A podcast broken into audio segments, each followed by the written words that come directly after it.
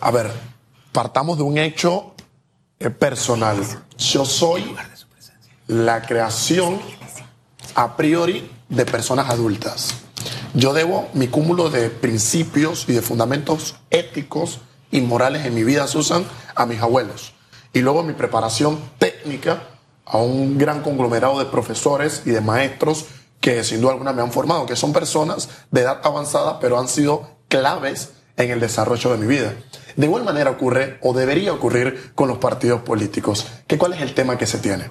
Al tú perder a las personas que fueron bases de un partido, base de una ideología, tú llegas a perder tu identidad. Tú llegas a perder realmente aquello por lo cual naciste. Así. Entonces, el creer que las personas de edad que pensar que los adultos mayores efectivamente ya no están en la capacidad, ya no están en el grado, ya no están en la disposición de poder atender a las causas complejas de tal manera que se puedan resolver los problemas y la crisis que tiene nuestro país es un grave error. Yo creo sin duda alguna en el balance y en la unión de edades. Uno requiere a jóvenes que estemos trabajando pero detrás, con un respaldo, con una asesoría, personas adultas diciéndonos, oye, este es el camino real, esto lo deberías de evaluar, esto lo deberías examinar, a fin de que se puedan mezclar dos universos, pero con un solo propósito. El tema es que la experiencia no se compra en las esquinas. No se consigue. Usted no llega ni que al supermercado, aquí al esto, al supermercado Rey, que dame dos kilos de experiencia. Eso, no se puede. No existe. Entonces, de verdad, eh, a mí me duele cuando precisamente formado por generaciones anteriores, escucho a nuevas generaciones desdecir de quienes han hecho el camino por el que ellos ahora van a transitar. Eso incluso en nuestra identidad nacional nos ha afectado. Es, decir, hay jóvenes que hoy disfrutan del canal y hablan del canal y no saben cómo se logró ese canal. No lucharon. No, no tienen idea de cómo se, se alcanzó. Si se tuviera esa conciencia, que también sacarla del pensum académico jugó un papel, estaríamos en otras condiciones. Pero mire, yo quisiera dejar a un lado, o, sea, que tomar algo de la experiencia y ponerlo sobre la mesa respecto a un tema que de verdad a mí me duele. Porque el ejercicio de un gobierno se mide por la satisfacción de la gente. De la gente, ¿no? No es que, que las encuestas, olvídate, todo ese producto de lo que tú haces o dejas de hacer. Cuando yo veo a un funcionario que sale diciendo, lo que pasa es que hemos construido X, Y y Z, sí, pero es que hace falta por construir y a ti te están midiendo más por lo que no has hecho que por lo que has hecho. Definitivo. Entonces tienes que mirar cómo vas a enfrentar lo que vas a hacer. Para mí es doloroso, doloroso, cuando digo doloroso es que me parte el corazón estas escenas de miles, cientos de panameños pasando su noche a la intemperie, tratando de obtener una cita en la caja de seguro social, no en un hospital, sino en varias policlínicas. Y que no se tenga la capacidad de salir a decir, por lo menos vamos a buscar una solución, en un mes tenemos una solución, y reunir, ¿por qué no? A esas mentes de experiencia, a esos nuevos, qué porque te vienen con la misma historia, no que por teléfono y por la página web.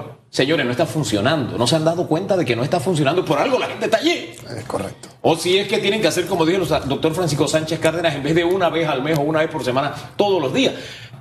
Pero hay que hacer algo. O sea, esto no puede pasar como de que, mira el montón de gente ahí. No. Hay que buscarle una solución. Coincido, comparto y secundo tu reflexión, mi querido Enrique. Y un problema que estamos teniendo es que los problemas de nuestro país la hemos normalizado. Oye, es que hay que formar una fila de las 3 de la mañana, no importa, es normal. Oye, pero no hay cita, no hay cupo y hay 300 personas allí, no importa, es normal. Y cuando tú normalizas una problemática, ¿qué haces? Haces que efectivamente el problema y lo malo pareciese ser lo correcto y lo justo. Pero esto tiene un punto clave, hablando de pérdida de identidades y hablando de pérdida de esencia y de factor ideológico.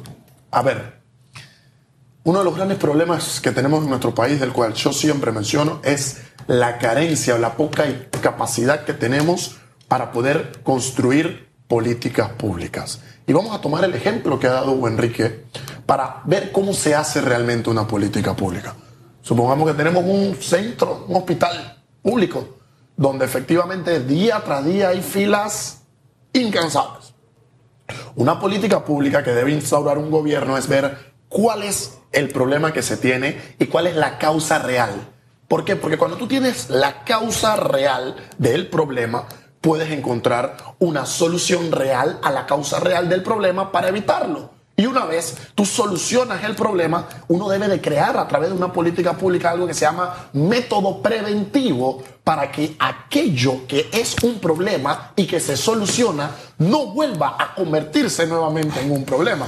Entonces, si detectamos que efectivamente las largas filas se dan porque una persona de recursos humanos está atendiendo a mil personas, pues ¿qué hay que hacer? Hay que aumentar la capacidad de servicio, hay que contratar a otras personas para que efectivamente se pueda tratar de resolver la problemática. No es que hay un solo médico para cada 500 personas, hay mucha gente titulándose año tras año de medicina, vamos a darle plaza y vamos a darle cupo a los pelados, a los jóvenes para que se puedan trabajar. ¿Qué ocurre cuando hay mucho crimen en un sector? Vámonos a Colón, de donde yo soy. Bueno, nos llevamos a un grupo de trabajadores sociales, de psicólogos, de sociólogos, de filósofos y hacemos un trabajo intensivo a fin de detectar en las regiones con mayor tasa de crimen cuáles son esos problemas.